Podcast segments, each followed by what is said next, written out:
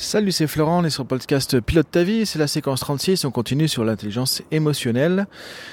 Donc hier, on a vu l'importance de l'intelligence émotionnelle, d'arriver à gérer ses émotions, à utiliser de manière constructive justement ses émotions, que ce soit des émotions euh, qui sont parfois difficiles à gérer et arriver à les apprivoiser, les utiliser de manière constructive ou arriver aussi à se mettre dans des états émotionnels plutôt ressources, comme on l'a vu hier, comme de la confiance, de la motivation, de la joie, etc. Pourquoi? Parce qu'on a vu qu'effectivement, c'est l'état émotionnel dans lequel on est qui va impacter sur tout notre vécu d'une situation. Donc là, on va voir un petit peu plus en détail comment fonctionnent les émotions euh, d'une manière assez pratico-pratique. Voilà, je vais pas entrer dans trop de théorie non plus, mais dans des choses que tu peux comprendre facilement au travers un podcast et utiliser justement de manière pratico-pratique. Et demain, on verra du coup comment on peut agir sur deux axes sur les émotions, aller se mettre dans des états émotionnels ressources, par exemple se mettre dans un état de confiance, ressentir de la motivation, ressentir de la détente là tout de suite maintenant parce que j'en ai besoin, par exemple, ou ressentir euh, différemment une émotion de colère qui vient, de peur qui vient, et l'utiliser de manière constructive plutôt que de manière négative ou destructive comme peut-être c'est le cas euh, jusqu'à maintenant.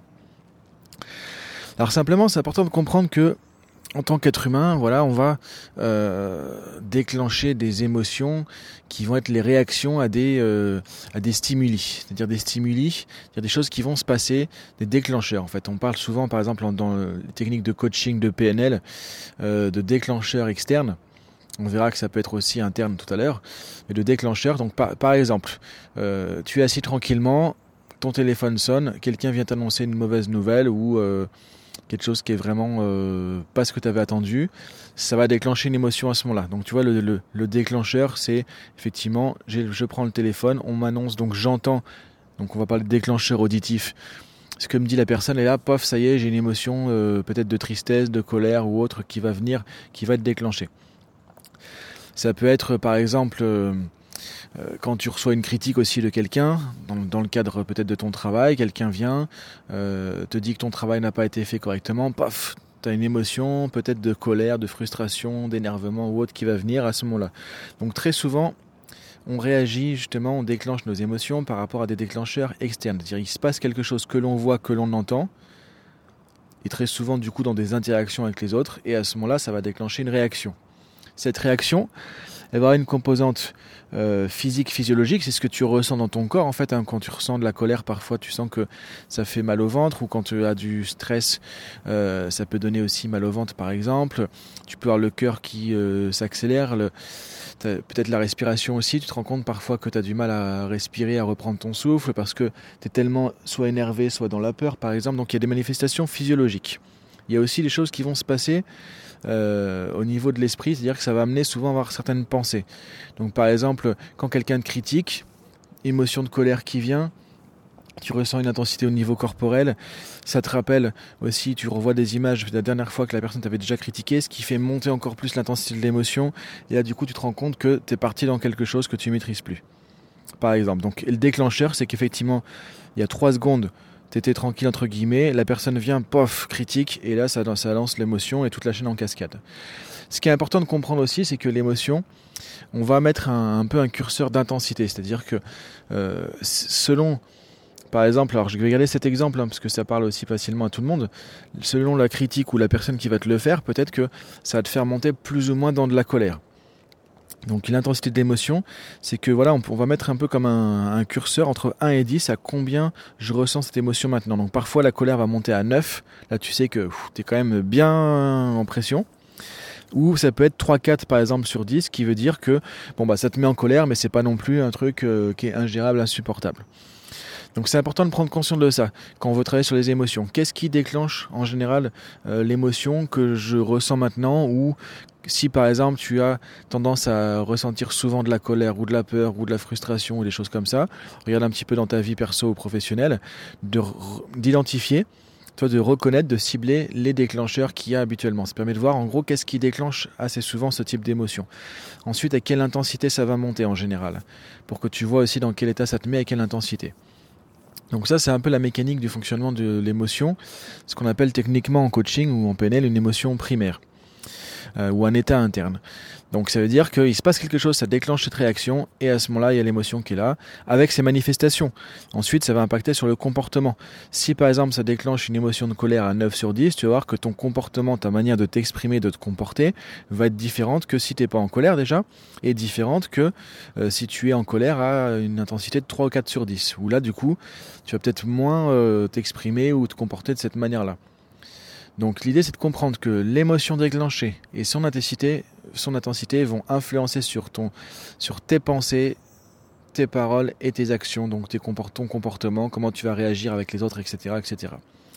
D'où l'importance de pouvoir développer ce qu'on appelle l'intelligence émotionnelle ou de la maîtrise de soi pour pouvoir gérer un peu le volcan qui se déclenche parfois parce que sinon tu gères plus ce que tu dis, ce que tu fais, comment tu vas euh, te comporter avec les autres. C'est là parfois qu'on devient agressif, qu'on peut devenir violent ou des choses comme ça.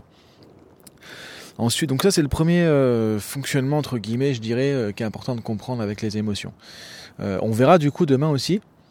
Là, je t'ai décrit un peu les émotions qui posent des difficultés. Que on peut aussi utiliser un déclencheur pour créer une émotion ressource. Par exemple, ce que font certaines personnes, c'est je repense à une image, tu vois, par exemple, de ma statuette du Bouddha à la maison, et quand j'ai cette image en tête, ça me détend, ça me fait du bien, je me ressens beaucoup plus posé. Ça, c'est le même système. Sauf que là, c'est toi qui vas utiliser un déclencheur en fait pour appuyer sur le bouton pour te mettre dans un état ressource. C'est là où tu vas entre guillemets biaiser un peu le système pour l'utiliser à ta manière pour choisir plus ou moins tes émotions. Un dernier point qui est important. Alors en fait, effectivement aussi, tu vois, donc là, euh, ce qui est important de comprendre là-dessus, c'est qu'il n'y a pas d'émotion négative ou positive en soi. En fait, on réagit à des déclencheurs. Et le problème, c'est pas vraiment que la personne t'ait critiqué, c'est comment toi tu réagis à la critique. C'est-à-dire qu'est-ce que tu vas mettre derrière comme sens qui va faire que tu vas déclencher de la colère, par exemple? Parce que tu as d'autres personnes qui vont prendre cette critique sous un angle différent. Ah bah tiens, il me critique finalement. Ok, bon, ça fait pas plaisir, mais c'est vrai que euh, je pourrais quand même faire mieux la prochaine fois. Donc du coup, bah ok, je vais faire mieux la prochaine fois. Donc du coup, tu vois, tu prends la situation sous un autre angle. Donc souvent, ce qu'il va y avoir derrière les émotions, ce qui va déclencher en amont telle ou telle émotion, c'est le sens qu'on va donner à la situation, au déclencheur, qui va faire qu'on va le prendre d'une certaine manière et donc on va déclencher telle ou telle émotion et donc on va déclencher telle ou telle émotion à telle intensité et donc ça va déclencher tel ou tel comportement. C'est ça qui est important de, de comprendre. Donc ça c'est pour rapport à la partie émotion que j'appelle primaire. Maintenant, ce qui est important de comprendre aussi, c'est qu'il y a un autre aspect important qui va se déclencher par la suite, c'est qu'on va aussi réagir à nos propres réactions ce qu'on appelle un peu des émotions réflexives ou en neurosémantique des, des méta-états, si on reprend le modèle de Michael Hall, en fait, le créateur de la neurosémantique. Ce qui veut dire que parfois, bah, tu vas voir, euh, quelque chose te met en colère et tu ensuite ressens de la colère d'être en colère. Parce que tu n'apprécies pas d'être en colère, évidemment, ou parce que tu as peut-être des croyances vraiment limitantes par rapport à la colère, ce qui veut dire que peut-être que tu penses que si tu te mets en colère, euh, tu es une mauvaise personne. Donc là, c'est ta perception de la colère qui va jouer bah, du coup, tu vas redéclencher des émotions sur l'émotion de départ. Donc, par exemple, critique, ça me met en colère. Mais moi, je considère que se mettre en colère, c'est perdre ses moyens, c'est ne pas être une bonne personne. Ça, c'est dans ma perception de l'émotion. Du coup, bah, ça va redéclencher de la colère, de m'être mis en colère, et là, je vais faire monter l'intensité. Et souvent, c'est comme ça que ça va être compliqué, parce qu'on va réagir à nos propres émotions avec d'autres émotions qui vont les influencer et parfois augmenter de manière très importante en fait euh, l'intensité ou la dynamique vers quelque chose de parfois très euh, destructif. Donc ça, c'est ce qu'on appelle les émotions réflexives, et c'est souvent ça qui pose des difficultés en fait, et pas forcément la réaction de départ. Donc voilà par rapport à un peu ces explications sur les émotions. Je veux pas faire trop, enfin plus technique parce que euh, juste avec de l'audio, c'est pas forcément évident. Et demain, on va voir justement, on va reprendre ça. Je vais te le expliquer un petit peu, euh, et on va voir pratico-pratique comment on peut travailler sur les émotions pour se mettre en état ressource et gérer les émotions, comme par exemple la colère, la peur ou autre, qui peuvent nous causer des difficultés ou créer des dynamiques qui sont parfois plutôt négatives ou euh, destructrices. Sachant que tu le verras demain quand je vais reprendre un peu l'explication sur les émotions réflexives, c'est que justement, euh, en fait, il n'y a pas d'émotion négative en soi. Voilà, je reviens un peu à l'image du premier podcast, hein, de la première séquence euh, d'hier.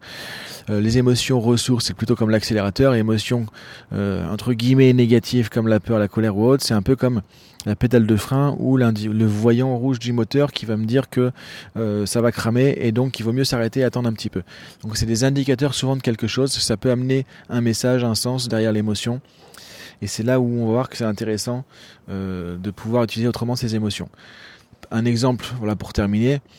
Effectivement, euh, souvent l'émotion de peur, par exemple, bah, euh, qu'est-ce que ça peut nous apporter de constructif? C'est que ça peut nous amener à se rendre compte que finalement, bah, on veut bien faire. Par exemple, tu vois, si tu as peur de parler devant une réunion où il y a des gens importants ou autres, bah, si tu te focalises sur la peur comme quelque chose de négatif, ça va t'amener à amplifier euh, l'émotion de peur et tu vas rester bloqué. Maintenant, si tu te dis, tiens, si cette peur avait une utilité, si l'émotion de peur que je ressens maintenant voulait me dire quelque chose d'utile, de positif, de constructif, ça serait quoi?